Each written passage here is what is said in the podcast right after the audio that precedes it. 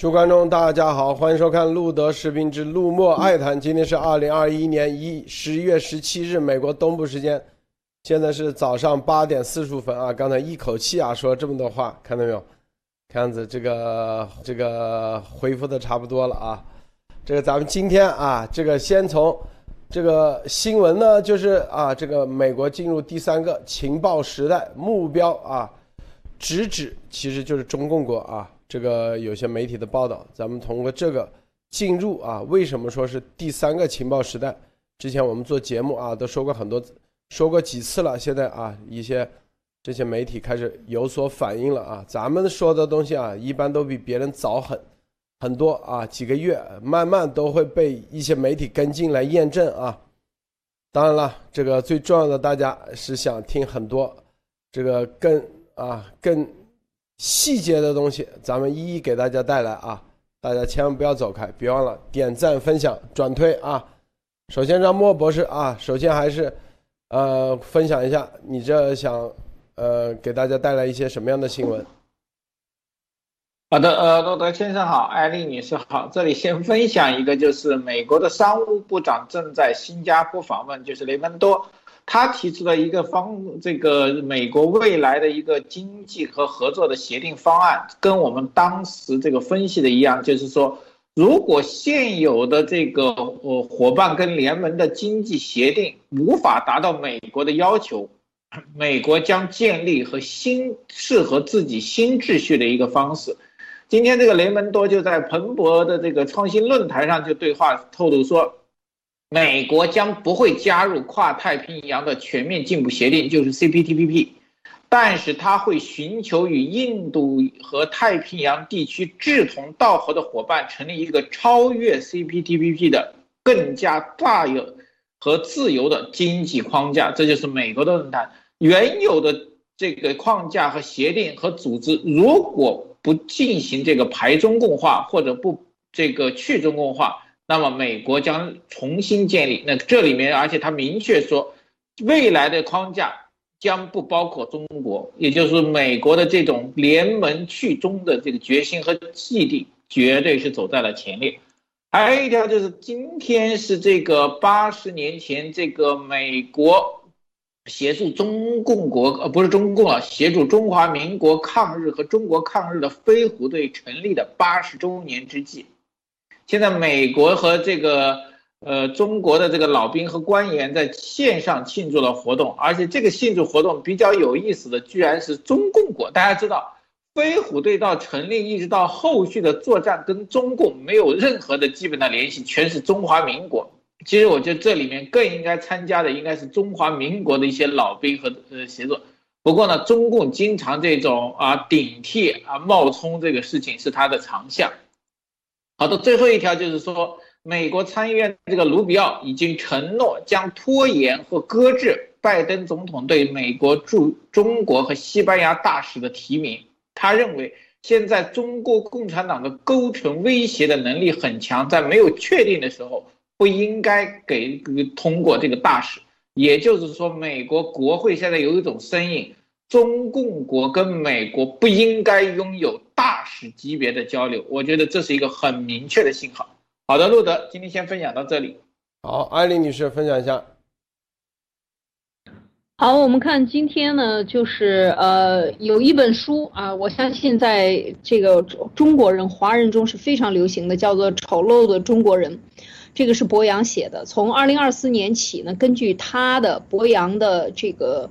遗嘱啊，就是遗愿，他的遗孀呢，就是说张香华就是拒绝将，呃，丑陋的中国人呃再发行啊，依依据他的这个交代啊，就永远停止发行丑陋的中国人，不再授权。当然，以后在二零二四年之后看到的应该都是啊，都是这个嗯盗版的了啊。那然后呢，要知道这一本书出。呃，就是这种对中国人和中国人的这种陋习的这种反思啊，其实它是，嗯，其实是值得我们去考虑的。就是对，就像我们一直讲，像中共他现在讲爱国是什么？爱国就是吹捧自己好才是爱国。事实上恰恰相反，真正的爱一个人，真正的想自我想改进往前走的话，一定是自我反思，考找到自己的问题。嗯，丑陋的中国人其实就是一一面镜子啊。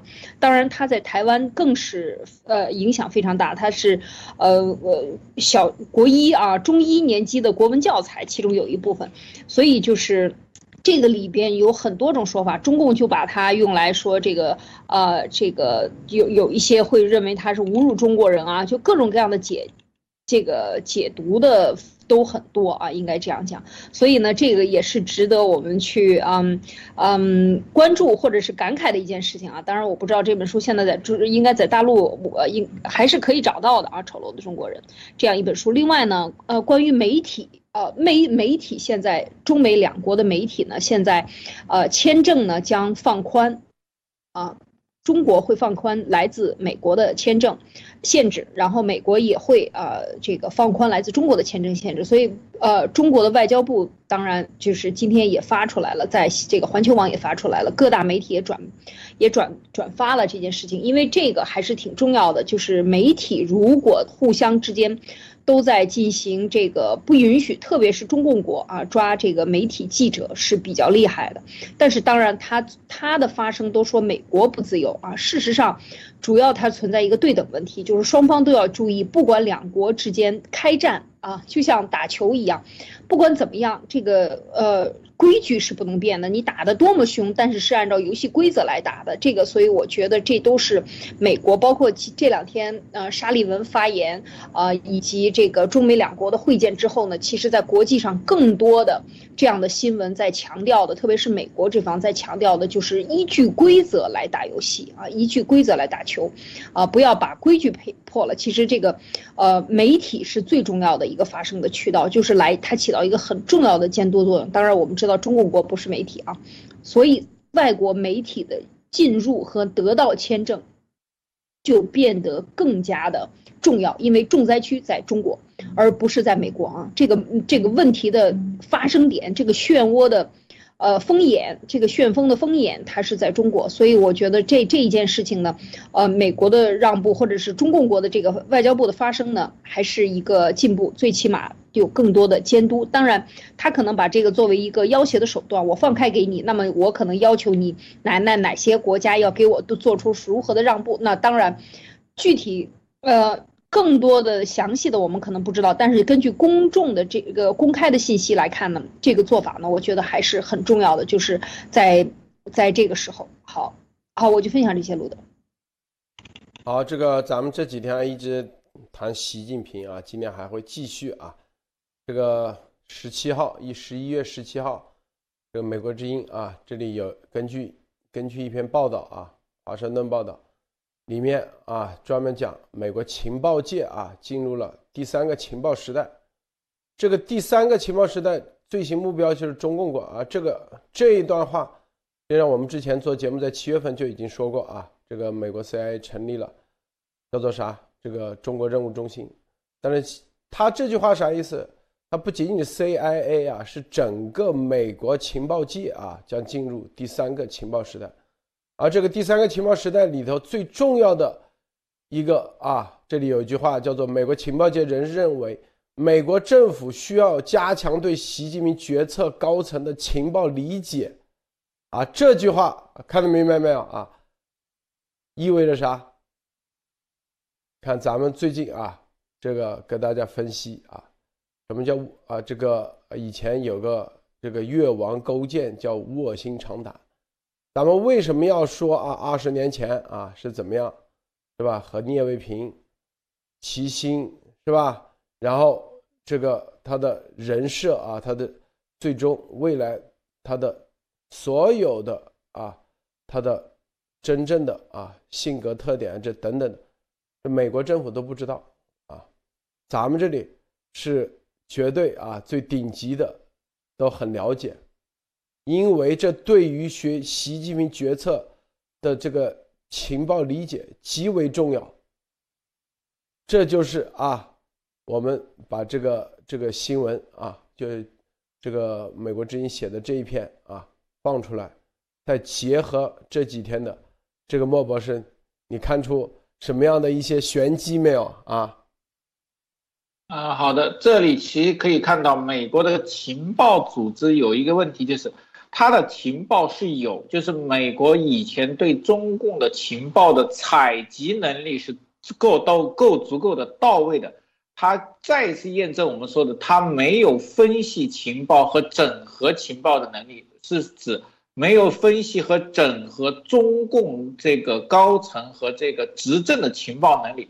因为它的整合能力是以一个正常国家的方式和运作来整合情报，包括这个呃恐怖主义，这里面可以看到明显的第三次情报时代就是从冷战再进入到恐怖国际恐怖主义。那么现在可以认为的一个是，美国认定中共国是超越。国际恐怖主义对美国和世界安全最大的挑战，才会把目标定为中国，对吧？这个如果中共国威胁小于恐怖主义、小于伊朗啊那些东西，那不会有这个情报的转变。还有一点就是，我这两天一直想，呃，不过这个其实之前我能问路德先生一个问题吗？就是这个情报，我们看来。这么就是经过路德社说出来以后，大家都觉得哇一惊一跳，整个很多人出冷汗，很多人不可思议。但是我相信路德先生是当你第一个看到的时候，你的感觉是什么？就是我也问一下路德先生，你看到这个情报，你当时的反应是什么？我相信美国人给你情报，他都没有意识到这个可能情报的这个重要性和这个意味着什么。好的，路德可以透露一下吗？你这很想回答你，但是保密啊。这艾丽啊，分享一下，艾丽分享一下，你怎么看？不能说啊，莫博士，嗯，你问的问题太敏感。艾丽分享一下。嗯，这个是的，这个刚才呃莫博士说的啊，问的这个问题不能说啊，不能说是很重要的啊，这个是我关于关于这个美国现在我。这个这个，刚才莫博士谈的这个关于，嗯，路德说的这个这个这个事情啊，关于这个孩子的事情，更多的问题，那么有哪些问题更想路德可以说一说？可能出生的一些一些情况吧，孩子出生，生母是什么样，出生的情况，地点在哪里啊？这些事情是不是可以说说？这个不能说啊啊啊！喂，听到没有？能听到吗？听到，你看啊，在这里头啊，这个美国情报网在二零七年的时候，多达十二名美国情报人员啊被中国直接处决啊，其他人则被判入狱。是中情局在中国的情报网络因北京的反情报工作而遭到严重破坏啊，看没有？这里头，这里头啊，所以很多啊，这个这里面。咱们说的这这东西啊，可可不是八卦啊，也可绝对不是，是吧？这个这么简简单单啊，就随随便便能说出来的，这可都是经过啊层层筛选，是吧？然后最终啊得到的这些重要的，对于理解习近平及其家族，是吧？以及啊他的各种。啊，各种未来的走向是有具有重要的分析啊理解价值的。啊，刚才说到，因为咱们说的这些看似不经意啊，我们我之前做节目说过啊，我之前做节目说过，这个你说啊，这个习近平跟在中南海啥啥啥啊，这个没啥。但是你在家里头吃了中间啊，中午吃了个蛋炒饭啊，这居然放了几个蛋都给你说出来了，你说哪个更震撼，是吧？很多人说啊，这个炒炒个蛋啊，这放了几个蛋，就这事有啥好说的？就很多人不懂啊，真正的情报就是这种情报才是最最最重要、最最关键的情报啊，是不是？你说啊，这个习近平今天。去到哪里啊？有几辆车？这大家都看得到，是吧？这种情报获取太容易了。美国如果这点能力都没有，那还叫干啥？但是啊，你这啊，昨天晚上是吧？泡了几杯茶啊，抽了几根烟，啊，喝了啥酒，这这都给你说的一清二楚。这种对啊，对对方的心理震慑是什么样的一个震慑力？莫博士，你说是不是啊？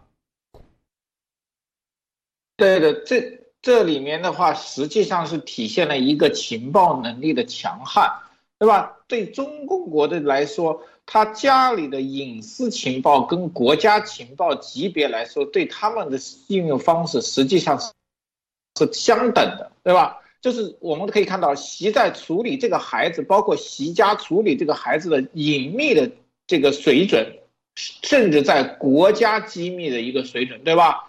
国家机密他也是用这种方式隐藏和这个混淆的。那么这个机密甚至高过于国家机密，可能在对习习家和齐心来说，甚至跟习。以近平来说，这个秘密比很多的国家军事机密的在他们心中的地位都很高，而且措施也严密。那就回了一个问题：连他们心中这种他觉得万无一失的机密都被知道的话，那其他的很多的军事的或国家的机密会每就是这个情报组织会获不得获得不了吗？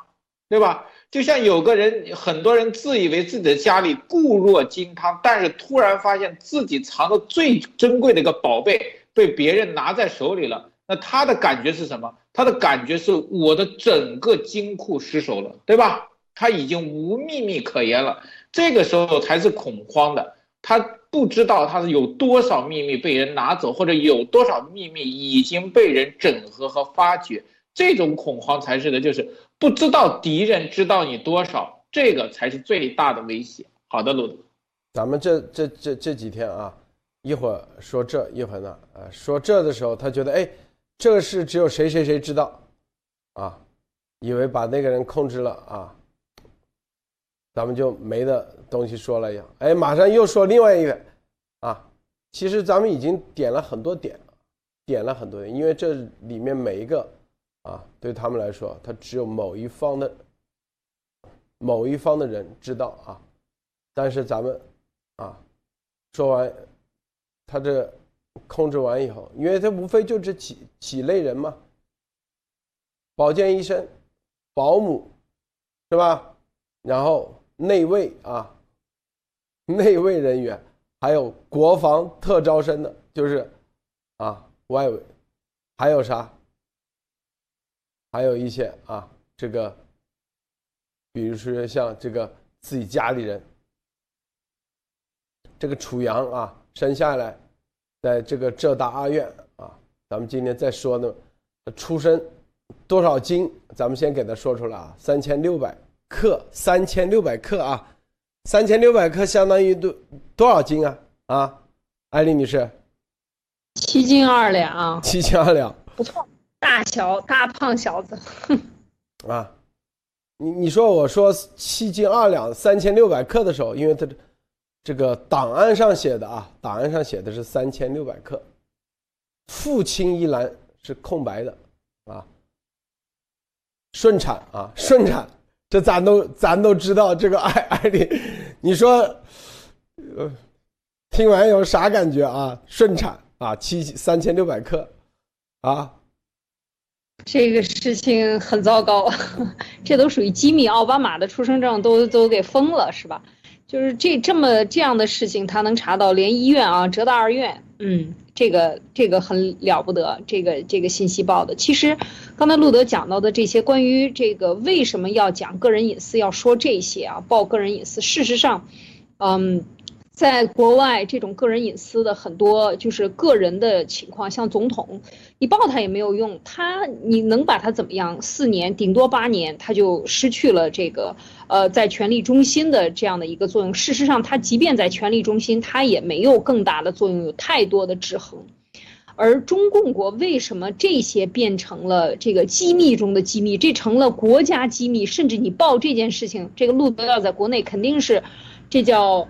这叫泄露国家机密罪吧？这应该 属于国家机密，对吧？事实上，这是什么？这什么都不是，这就是人。如果人人都是处在一个平等的社会，像美国这样开放的这样的一个社会，这属于一个相对公众人物，你的信息被公开、被追责、被别人骂、被别人这个东西的话，你是嗯，就这就是一个现状啊，因为你处在权力中心，你必须允许别人。质疑你，因为你是处在这么重要的位置上，而在中共国，你处在这么重要的位置上，他要做的是什么？所有的媒体只能粉饰，只能把镁光灯打在那个脸蛋上，绝对不能照在屁股上，就是这么简单。所以，当你把灯稍微歪一些，或者从后边打一个这个背背光灯打到人家屁股上，看到，哎，你这人没穿裤子，完了，这一下你就犯了国家机密罪了。为什么？因为他只让你。他让你不让你看到黑暗里边到底有多少的蛆虫，所以我觉得这个就是说，这并不是对他个人的一种攻击。我想说啊，就是说知道这个孩子，对他这个造成的这个并不是这个意图，呃，因因为因为这就是，嗯，这就是他整个的一个体制要维护的这些丑陋的东西所掩盖的这些事实真相啊，路德，这个。刚才有人说啊，这到二院，他肯定他的出生卡早就给啊收走了，咱这都有，是吧？这个档案上写着是朱某之子啊，朱啊是那个朱元璋的朱啊，不是那个朱成的那个朱，因为他父亲姓就是姓朱啊，朱元璋的朱。父亲一栏啊空白啊顺产。然后呢，出生以后八个月，啊，由姨妈抚养啊，抚养到八个月，出生以后，然后最后呢，由这个啊，在两千年，这个两千年左右啊，习仲勋发现患有了这个小细胞了的鳞癌，左肾长有肿瘤，习仲勋。和家人啊，说梦见了老家和他母亲，想回家去看看。齐齐心啊，于是带着二十多个人，除去保姆、杂役，还有专门研究党史啊的写手和摄影师。你看那个时候啊，大家觉得习仲勋多那个啊，实际上胡扯的啊，看到没有？他带着那个时候就已经带着研究党史的写手和摄影师。以及为习仲勋选墓地的道士，道士都带了啊，一路为习仲勋总结历史功绩。啊，当时习仲勋说啊，我骨子里还是传统的人，生在哪里就葬在哪里，还是入土为安。这个，这个身边的当时的工作人员啊，还记录了当时道士的话。说要等习仲勋去世三周年的时候，回富平安葬，啊，是安排登上大位啊，三年，你看，这很密，道士啊，这听到这一段，莫博士，你啥感觉啊？看到没有啊？那时候道士简直是讽刺。啊！对啊，这个好歹这个习仲勋也是中共国第一代的这个叫做唯物主义无神论了，对吧？唯物主义的这个革命者，怎么现在跟道士啊这些，呃，他们不喜欢的这个唯神论和这个叫做唯心论这个混在一起了呢？那实际上我们可以看到，他这个传统不是传统，中共国经常还有中国人把传统跟封建礼教老是混在一起。所以说，这里面它的这个东西完整的是一个封建礼教的东西。实际上，他这我觉得习仲勋在这个时刻已经开始把自己有点放在这种光宗耀祖，甚至一个太上皇的姿势。那么，我是不是意味着当时习近平的地位对他们来说已经是叫做十拿九稳了，对吧？他才敢这样做。不然的话，如果不十拿九稳的话，他这个时候做这么大的动作，岂不是前功尽弃？他们布局那么久，然后潜伏了那么深，这个东西一下出来肯定会有问题。也就是说，习家在那个时候，习仲勋即将这个过世的时候，其实已经觉得中共国的大权已落入习家之手，而且习家是以什么以封建思想来控制中国人，这个东西不是说我们口头吹的。你看，请道士为什么要入土为安？为什么要看风水？大家都知道，中共国看风水为什么？什么人最重视风水？皇帝重视风水以保其龙脉而延绵其执政，才去看风水，对吧？那么也就是说，习仲勋想自己挑一个好地方入土为安，是想为自己的后代镇压一个龙脉，叫什么福音子孙？那么这是一个封建王朝呢，还是一个中共所谓的什么唯物主义革命的这个政党呢？的这个结果，我估计。听的人谁都真清楚。好的，路的，艾丽，你听完啥感觉啊？这不天天唯物主义，然后这里还请道士啊。他们搞道士，这个搞玄的这一套东西啊，就是可不是一天两天了啊，一直都这么搞。其实毛泽东最迷信了啊。毛泽东他是真正的迷信，而且他是搞这种，呃，这个八三四幺就是最典型的啊，因为他参不透这个数嘛啊，八三四幺部队是什么？就是贴身警卫局吗？中央警卫局吗？多少年叫八三四幺部队到现在才改，就是就是正号叫八警卫局。他为什么这样？他就是因为他要他要。讨个吉利数，为什么毛泽东呃不不敢去这个这个就住在中南海，不敢住就住故宫？你你正正品皇帝，你为什么不住故宫？这都是有道士给他算过的，他自己也算，他自己也会算，相当的会算。所以这一系列来，就说明什么？他们从来都不是第一，不是唯物主义者，他们是真正的继承了中国传统的这些皇权思想里的糟粕思想的这么一群共产党人，然后他们打着。西方来的所谓共产主义，用这个旗号来奴役中国人，这个才是真正的，这就是所谓邪灵附体啊！我就说这个比较符合，因为说这个词为什么要说这个词？这就是道士巫术都能听懂的，这是最简单的形容他们就是这样的一群人。所以他这个说带着一帮人，这太正常了，都得请道士，都得看大仙儿，要不然怎么那个那个玩蛇的那个那个家伙？怎么会那么大行其道？跟所有的什么刘志军啊，什么跟中铁的，什么跟什么呃这些呃发改委的、国资委的这些领导们都在一起，然后呢大行其道，然后买官卖官，然后在中间挣这个钱，能够那么得意的在一一地方一霸是吧？能够跟这么多影视明星在一起搞，其实都是一样的，这是真正的信仰缺失。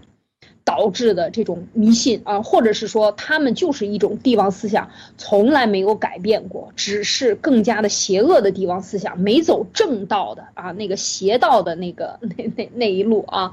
说实在的，搞搞巫术是吧？给你下点蛊，搞这些玩意儿，这个真的是，所以说不是这个鬼呀，说鬼附身，鬼附身，这个鬼就是西来的邪灵，这些人就是。呃，有他得有这个东西，苍蝇不叮无缝的蛋，就这帮人就是真正的是像这个我们说这样起家的这样一群人，附上这样一个东西，所以这个用这些词来形容他们是最合适的，因为他们就是这么搞的，根本就跟所谓的什么呃秉持他们把唯物主义宣扬的那么厉害，事实上唯物主义是什么？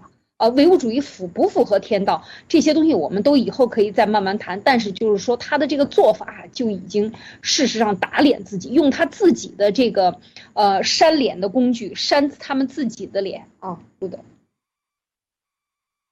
这个二零零一年十月份啊，是习仲勋八十八岁的米寿啊，他的女儿这个齐巧巧啊要大办，因为癌细胞已经扩散。并且说可能是习仲勋啊最后一次生日了，所以家里人啊当时特地给习仲勋和齐心做了红色的唐装，啊，习近平不能参加，习近平啊就给他写了个信拜寿。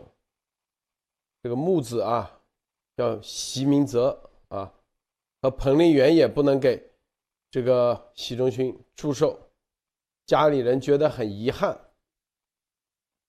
齐心呢，就建议把洋洋接回去，让习仲勋高兴高兴。所以大家后面看到了啊，后面的这个视频里头，为什么那个小孩是吧？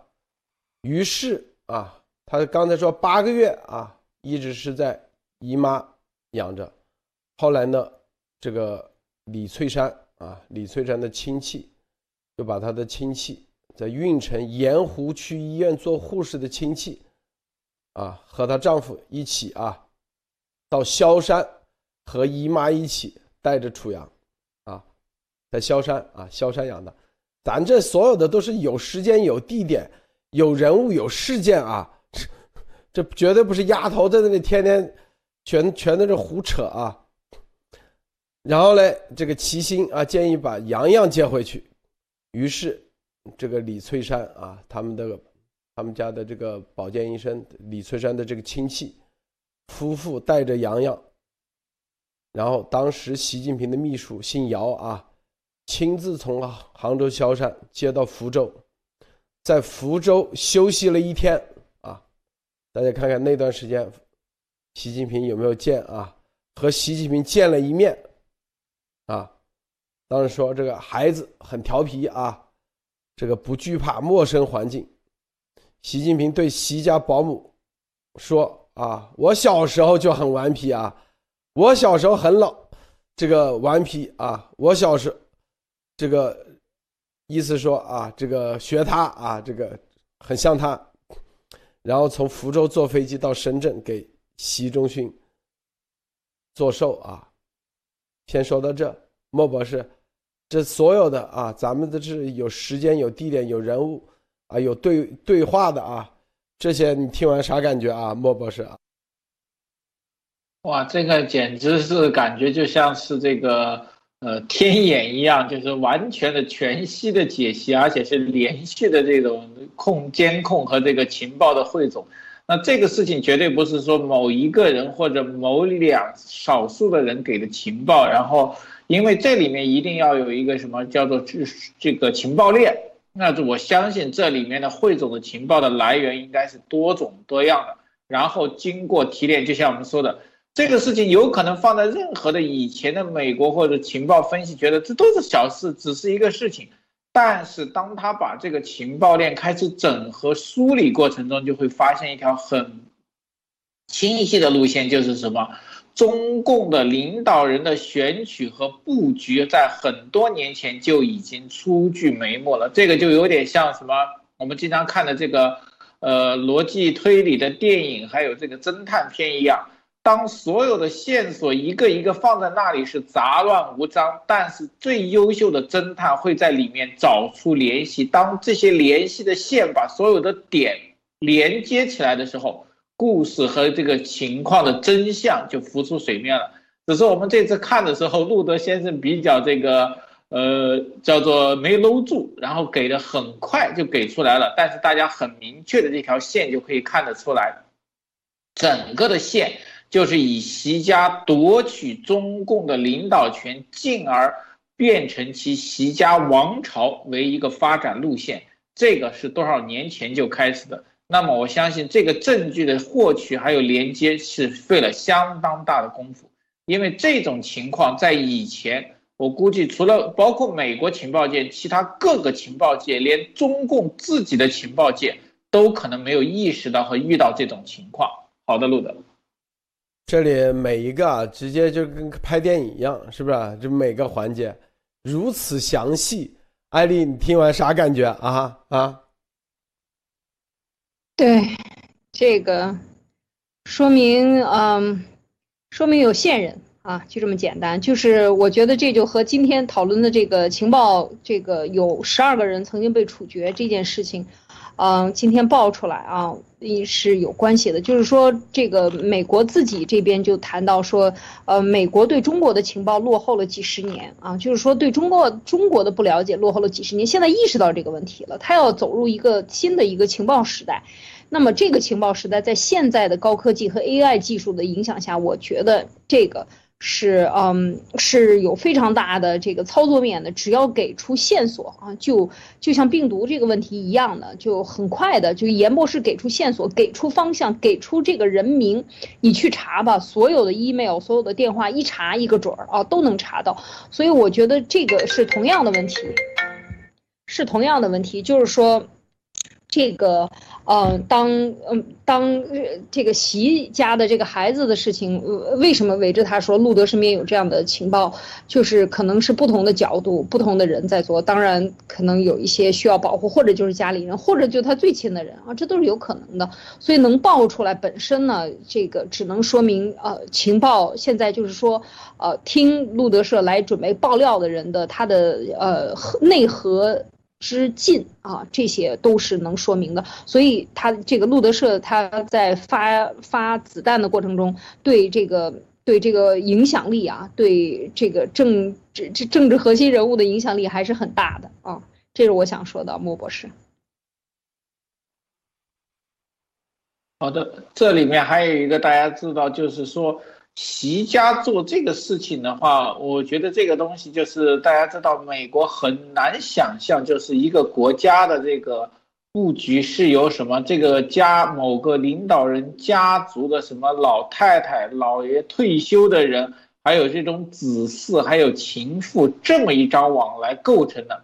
这我觉得是颠覆了很多国家这种情报官员的东西，对吧？就像即使在二战时期，美国情报和顾问从来没有遇到过这种分析。为什么一个国家的政策走向居然是由一个家族内部的这种方式，以封建家族的方式给出来的？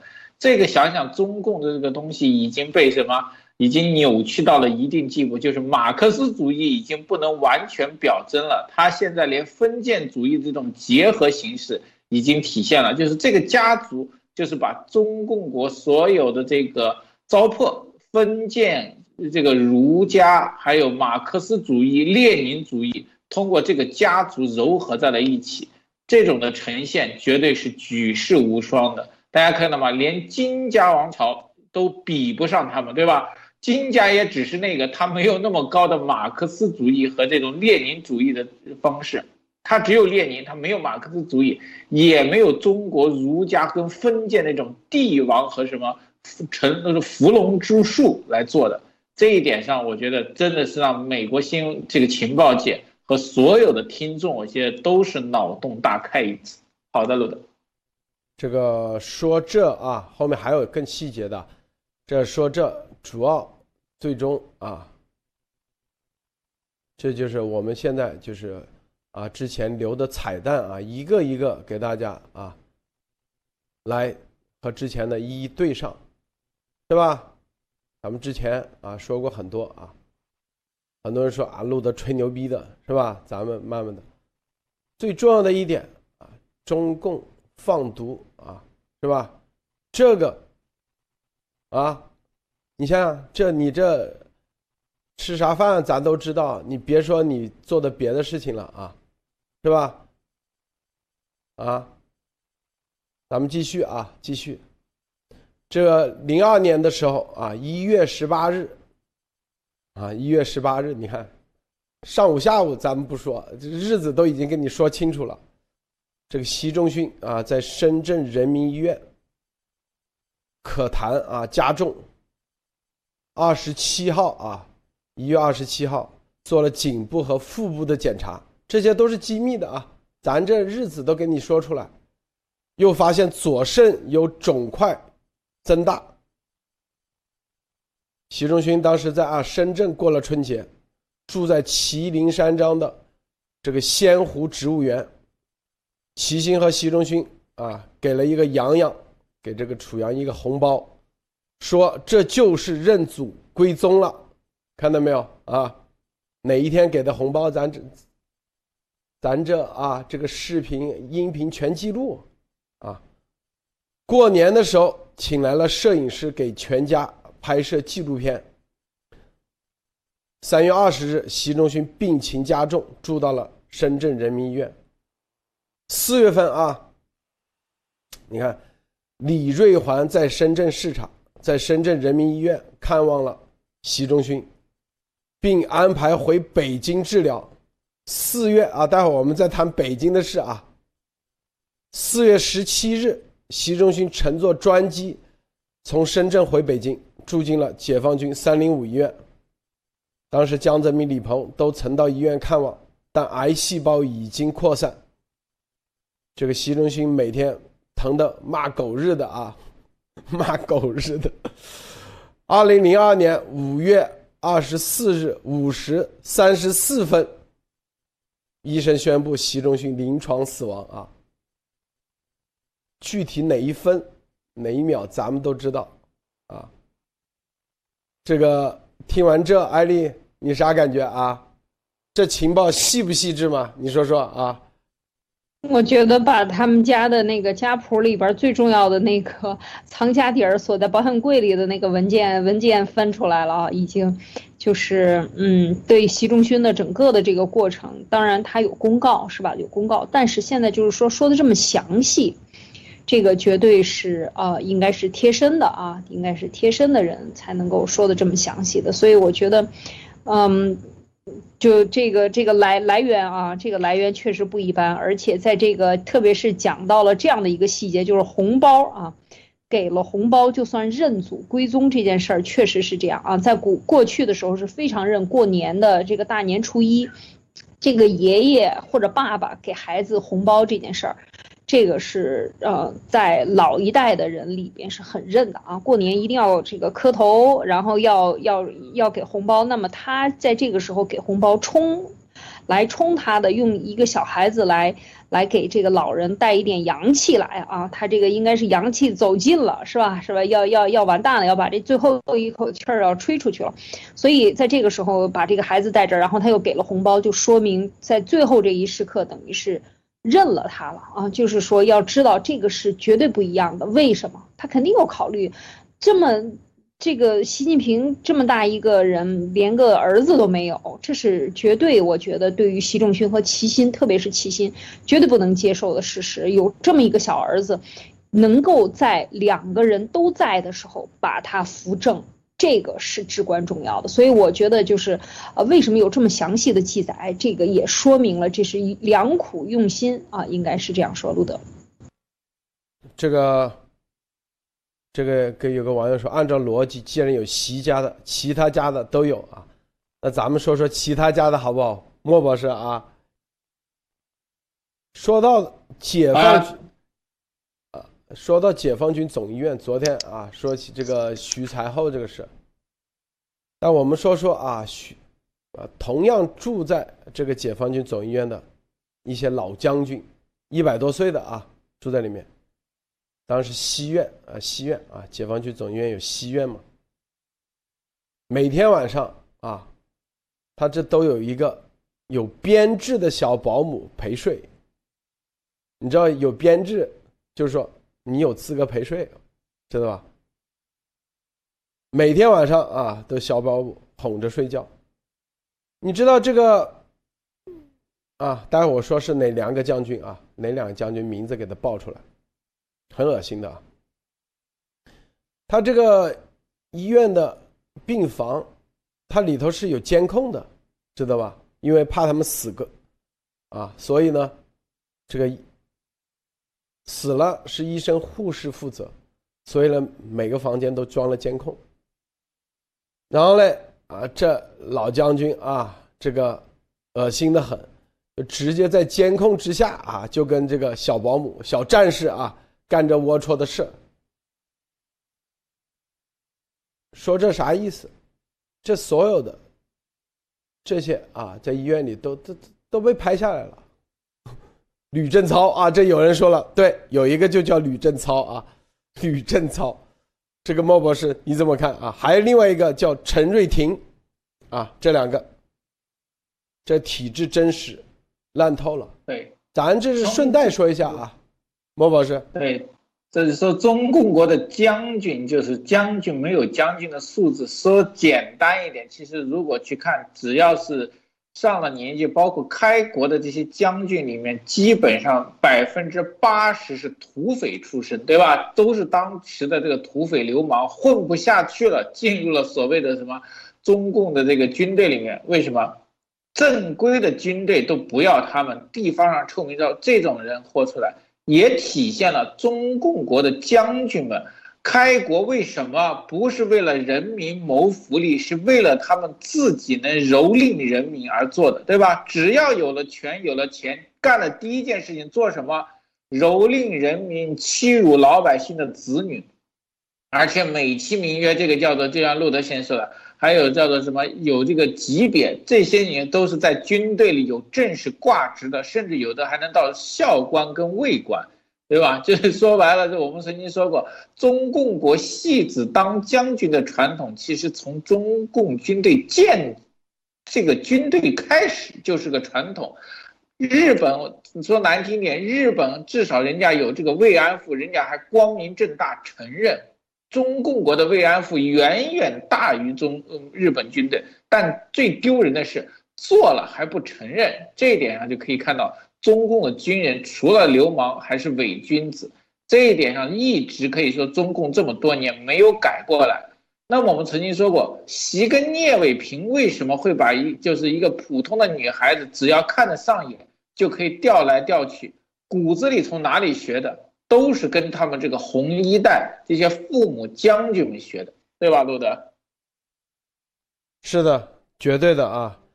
这个齐心啊，这个最喜欢的啊，这就是这个楚阳叫杨洋啊。这个习明正和啊，和长得和齐心一样，前额短啊，这个长。薄团子脸啊，长得一个薄团子脸啊，这个席明泽是个女孩子，但很憨憨的啊。这个楚阳呢，调皮活泼，很机智，还很天真阳光啊，经常语出惊人，很喜欢算术和数学啊。齐心啊，这个经常说啊，啊，叮嘱家人这个。洋洋要按照他喜欢的个性培养，这些够细节了吧？哎，艾丽女士啊，够不够细节？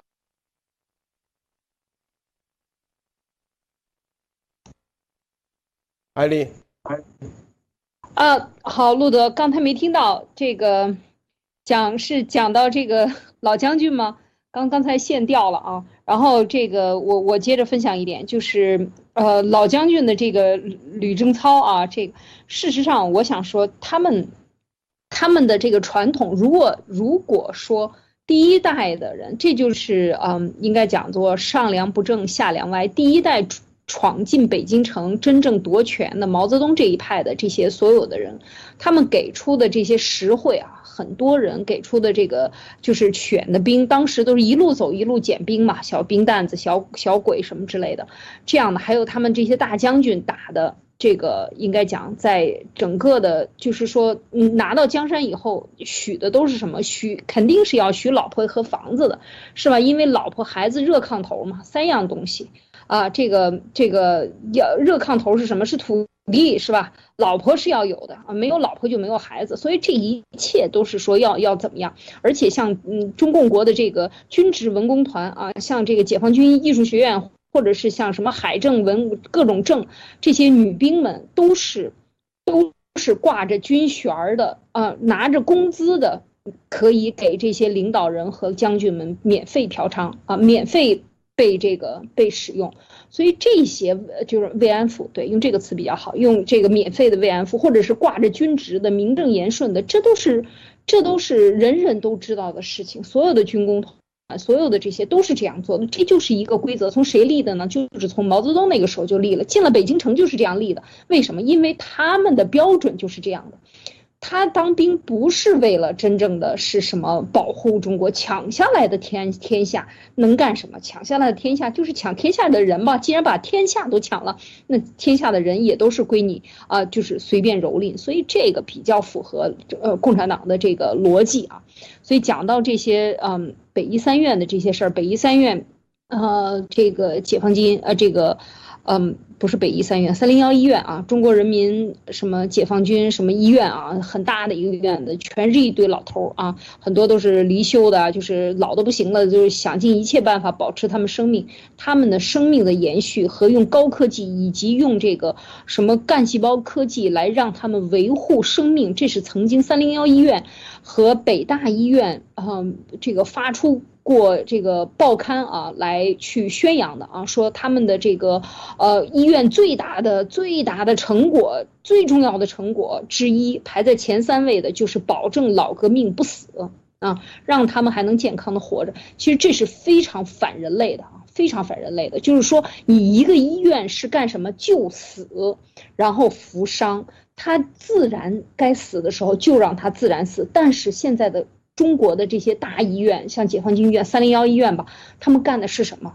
干的就是想尽一切办法让这些该死的人让他续命，让这些作恶了、已经做了这么多恶的、该进棺材板、该上地下去受罪的人，让他们活下去啊，让他们活着受罪。当然，更他们做做的更厉害，就让他们活着也不受罪，享尽一切的福。其实这个是非常可怕的一件事儿，就是说它的性质已经变了，它的性质不是为了穷苦人民。像美国，今天还在和咱们的这个一个这个朋友在聊天啊。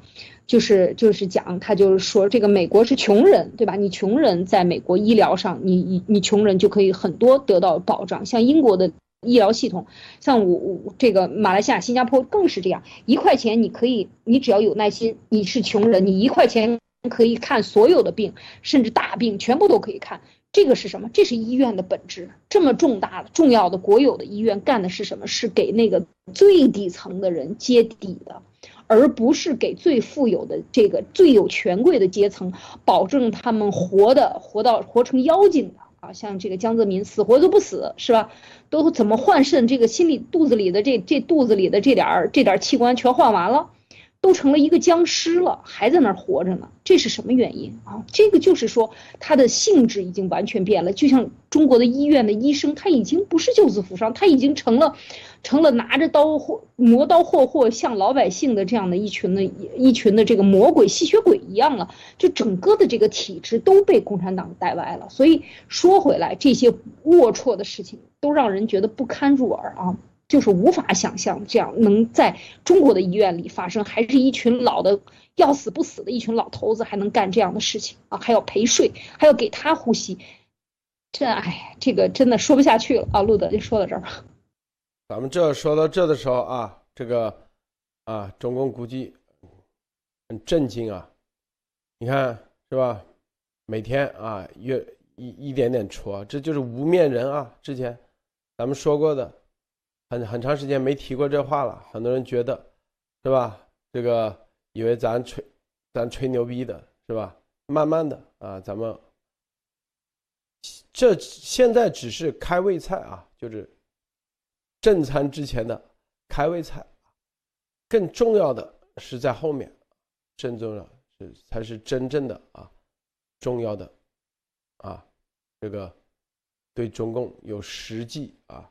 杀伤力的这种情报，当然了，这个咱们一点一点、一点一点，有的我们会啊经过一些处理。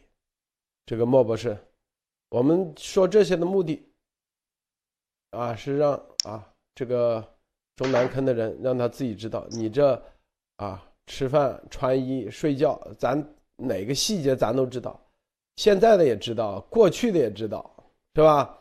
然后你这跟你呃，把你这藏的很，藏的很深的，咱也知道，是不是？然后身边的咱也知道，这啊，只只是做个做个做个铺垫而已，为后面的啊重要的事情做铺垫。莫博士，我不知道明白这个策略不啊？啊，这个实际上，嗯，如果在我按我的理解来说，我深一点就是，如果连这种个人私密和情况来说，大家也是知道，就是说这个私密为什么我们说出来，就是这些私密关系到他们对中共国以前和未来政策和很多已推行的政策和违法是相关的，甚至。很多他们做的违法和这个对其他国家的这种残虐的事情，都可能埋在这些小小的这种私人的这种情报和过程中。如果这些情报的获得，就像我们说的，这些情报，比如说他是有私生子和这些情报，未来对他们的定罪或者对他们的制裁，可能起不到关键证据的作用，对吧？因为如果起到作用，路德先生也不会爆出来。但是这意味着。很多可以对他们定罪和对他们制裁和审判的证据也在外面，对吧？不可能有一个人这个情报弄完，只挑隐私弄，其他的是情报一概跳过，这种情报官员是不可能的。那么就会给这些人一个情报和信息，你的隐私可以掌握，你的罪证也可以掌握，但是罪证的使用，其经常看你对这个罪行的承认和赎罪情况，对吧？这个是情况，就是经常法官和这个。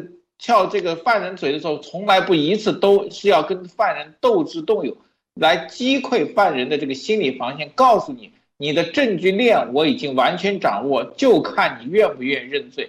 这里面我觉得对中共实际上整个高层都是一个压力。你们有没有这几年发出过很多犯罪性质的这种证据和对其他国家，对吧？最简单的一个，有谁对这个病毒的推广？这个投送还有隐瞒疫情做过这种通报和这个文件和这个指示的肯定有，对吗？那说明这种证据会没有吗？有。那谁要背这个锅？谁是主谋？那么这个问题未来我觉得是很重要。希望在这个上面上，这个证据其实已经成立，只是罪犯愿不愿意认罪。我今天脑洞就开到这里。好的，路德。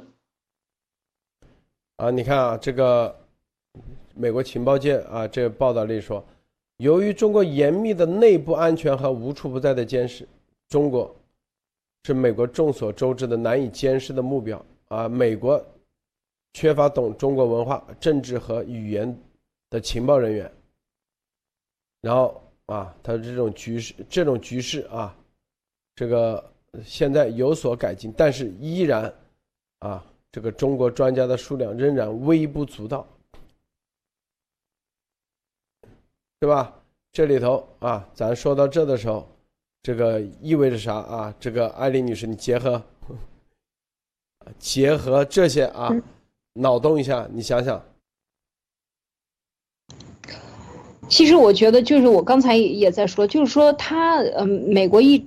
这个现在公开讲啊，有多少美国已经落后了？事实上，我觉得就从美国的这个 CIA 的任务中心开始建立起。其实他已经不是说意识到这个问题，而且是要弥补战术上弥补，从实施上这这个整个政策的调整上已经全面在实行了。所以说认识到这个问题可能是更早以前早已经认识到了，但是现在新闻才爆出来啊，就是说杀了多少人，捕了多少人啊，抓了很多人。那但是这个当然美国这边都是从来都是。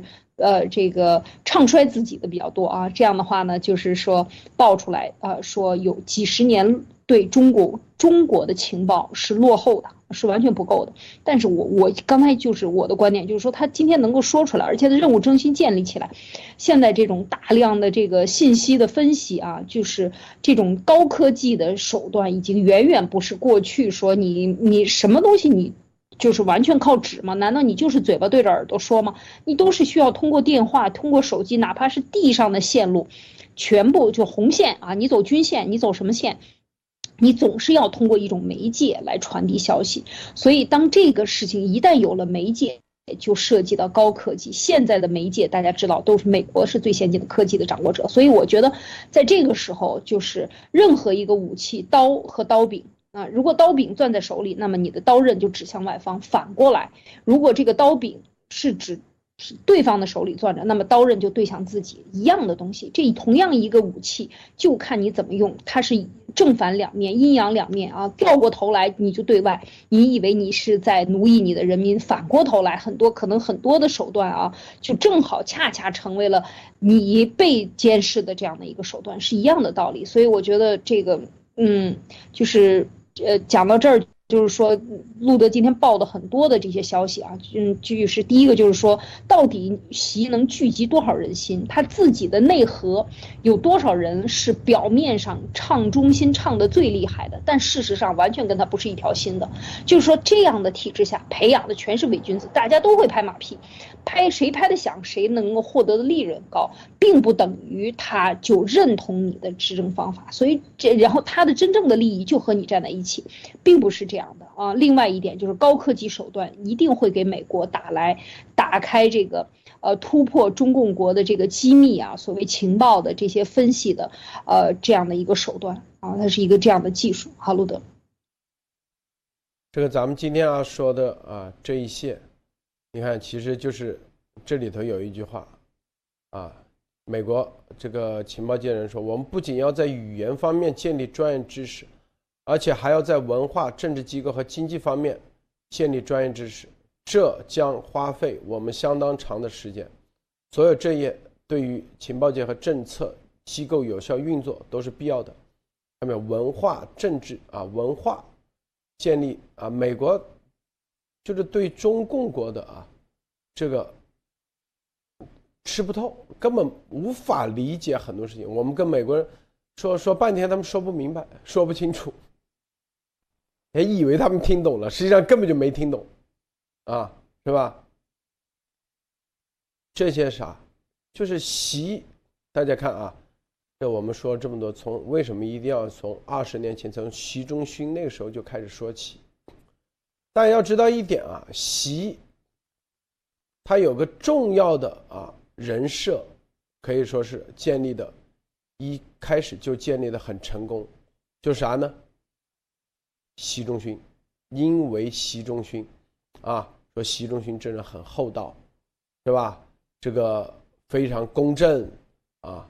然后啊，这个帮了很多人，啊，在广东的时候，啊，当时，是吧？平反了很多人啊，等等啊，积了很多德啊，这是一个最最重要的一个人设，啪，啊，这个习可以说很有效的啊，这个人设的利用可以说是跟齐心有关系啊。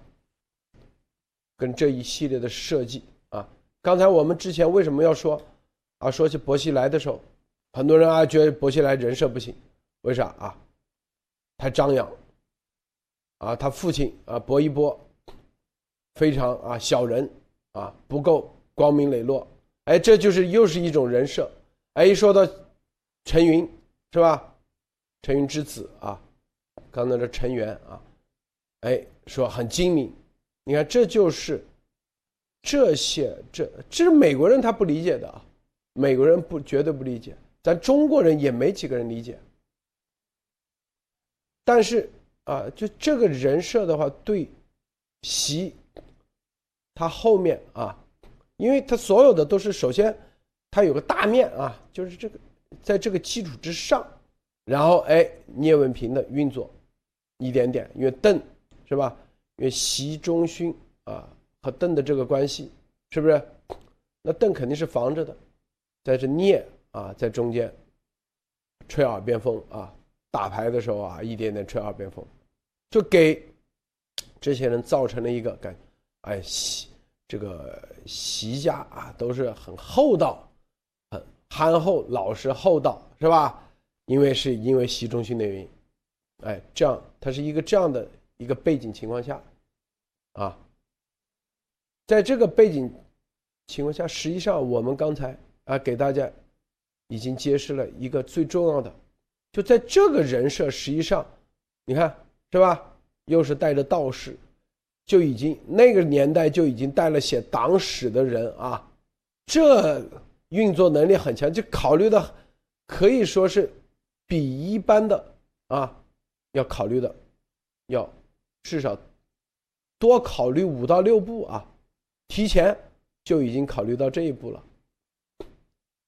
就是啊，习仲勋的死去世，这都要好好的把这个所有的东西，你看就是什么拍纪录片的已经来了，是吧？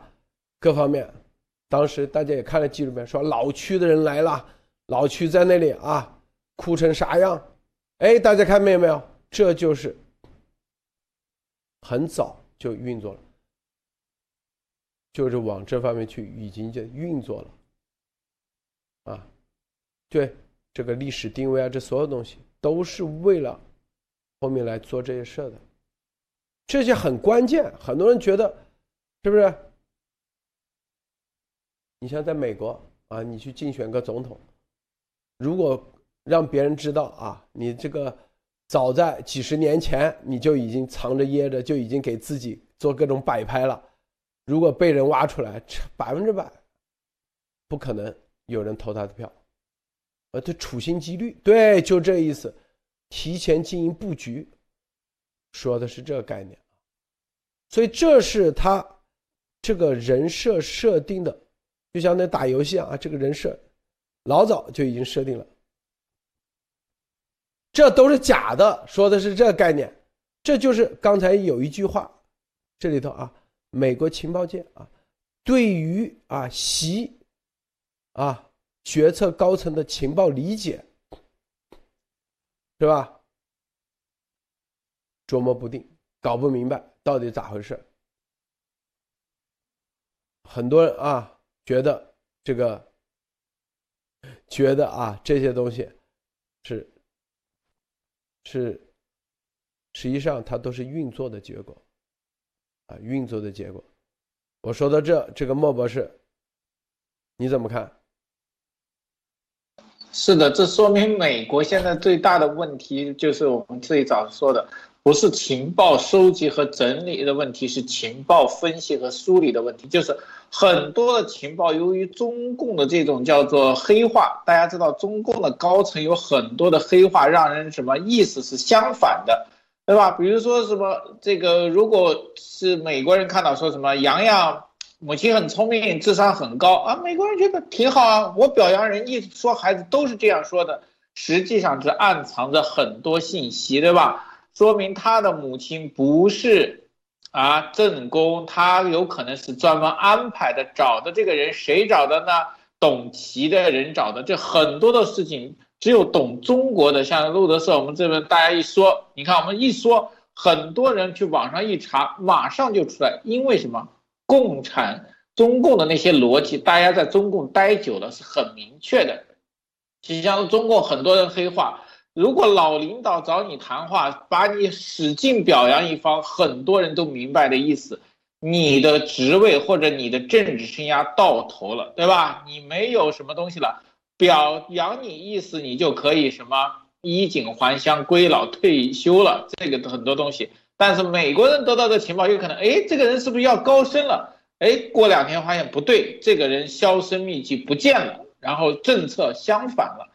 这个我觉得对美国是很大的，而且特别是最近一段，可能美国人情报分析出来以后交到了这个上面，说我们分析中国人这个领导人都是这样说的，是不是中国要这样做了？发现哎是相反的，是什么？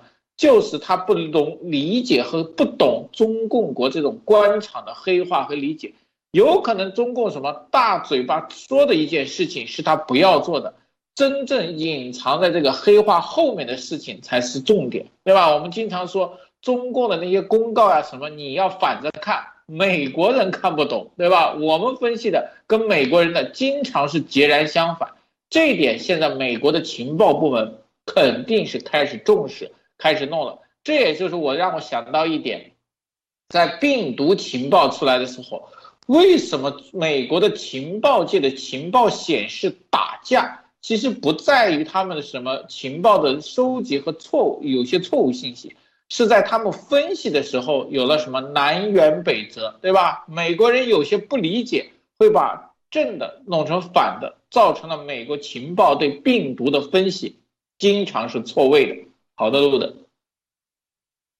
昨天说到这个徐才厚，这个啊，咱们结结结合一下，看这个很狠的啊，很狠，是习亲自下令啊，让王岐山去啊，一层一层要把徐才厚啊折腾死，养了打，打了再养啊，然后这个有癌啊就不给你治，让你扩散啊，扩散到最后。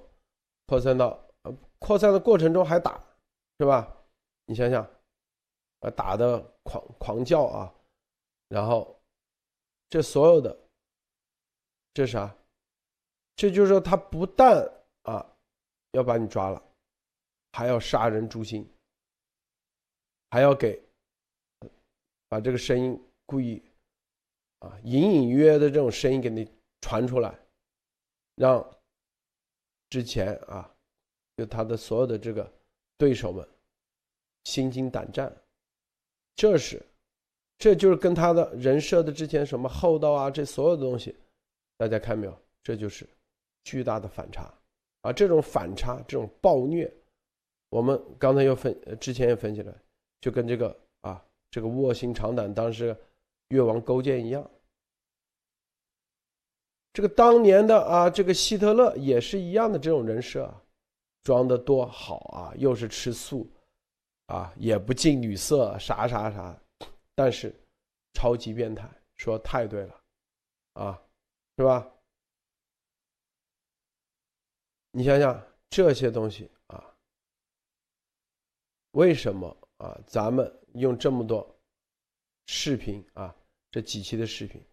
一个个细节给他说出来，让他知道，可不是随随便便啊，这个编是编不出来的，是吧？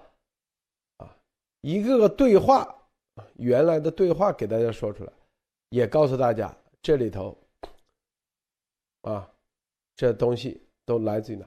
这给习近平自己，就是，就是啥？这是啥？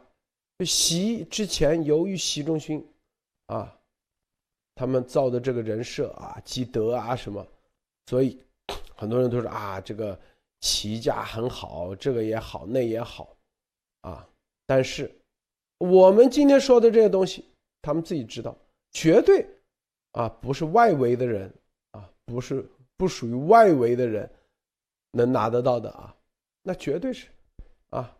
不是说啊，跟谁合了个影就知道这些，那是几十年，是吧？啊，为什么会这样？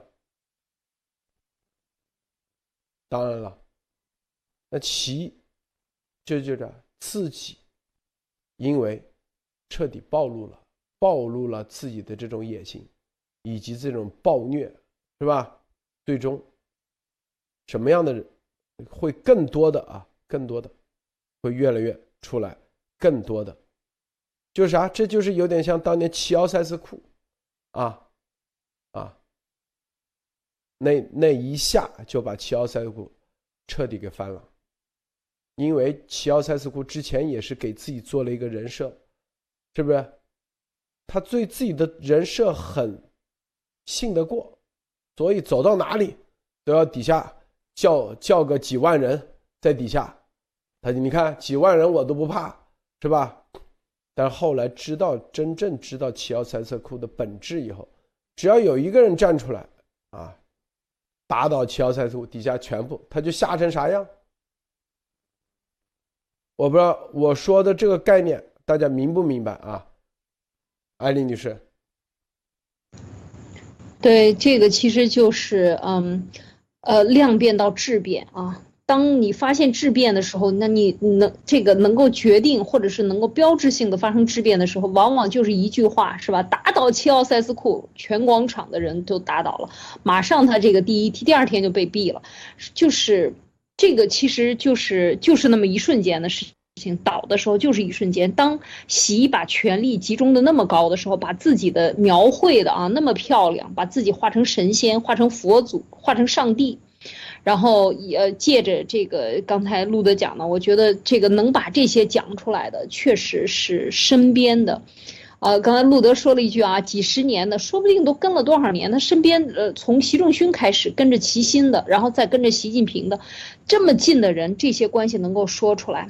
如果他不是彻底认清了啊，绝对不会是这样的。所以这就说明有一个就有两个，有一就有零啊，一在前面站着，后边就会有无数的零站出来，是一样的道理。所以我觉得就是说，当他把这个这个路路德说的，就是他已经权力高度集中的时候，他就要撕破他的伪装的面具，要露出他的真面容的时候，这也就是别人都看清的时候，而这个时候对。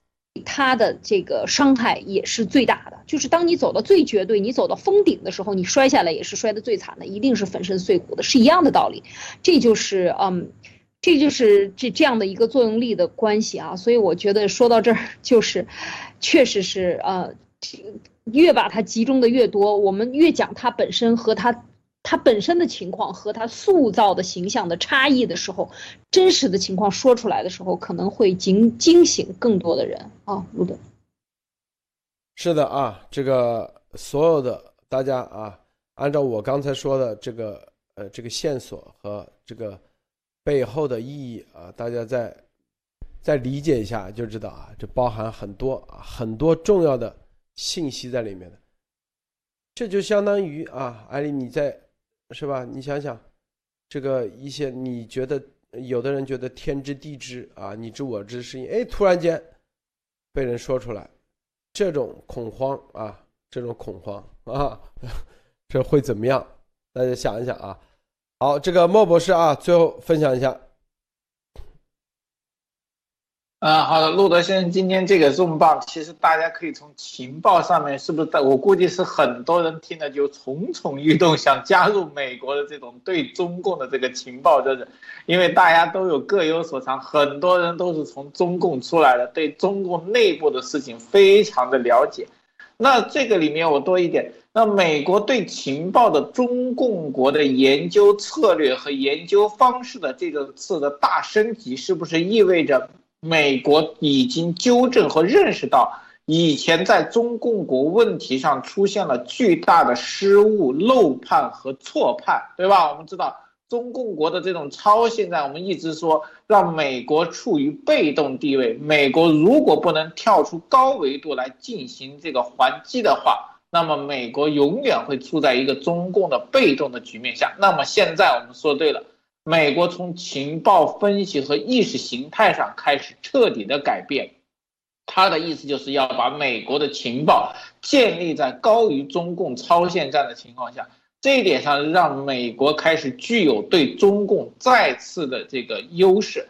就像我们现在说的，在中共里，比如就拿徐才厚说吧，习的这个命令一定是。不惜一切代价保住徐才厚的命啊！美国人一些的可能解释就啊，字面意思，中共很重视习才后，要保护他。但是像路德先生一解释，不是要保护，是要把他什么活剐了的东西，活的越长，这个呃这个什么收拾的越惨，这是完全两个意思。那么现在美国人意识到，美国情报界意识到。那么，美国的政界、其他各界是不是对中共的政策也将全面升级？我觉得这个真的可以期待。好的，路德。好，谢谢猫博士啊，谢谢艾丽女士，谢谢诸位观众观看，别忘了点赞分享。今天节目就到结束，再见。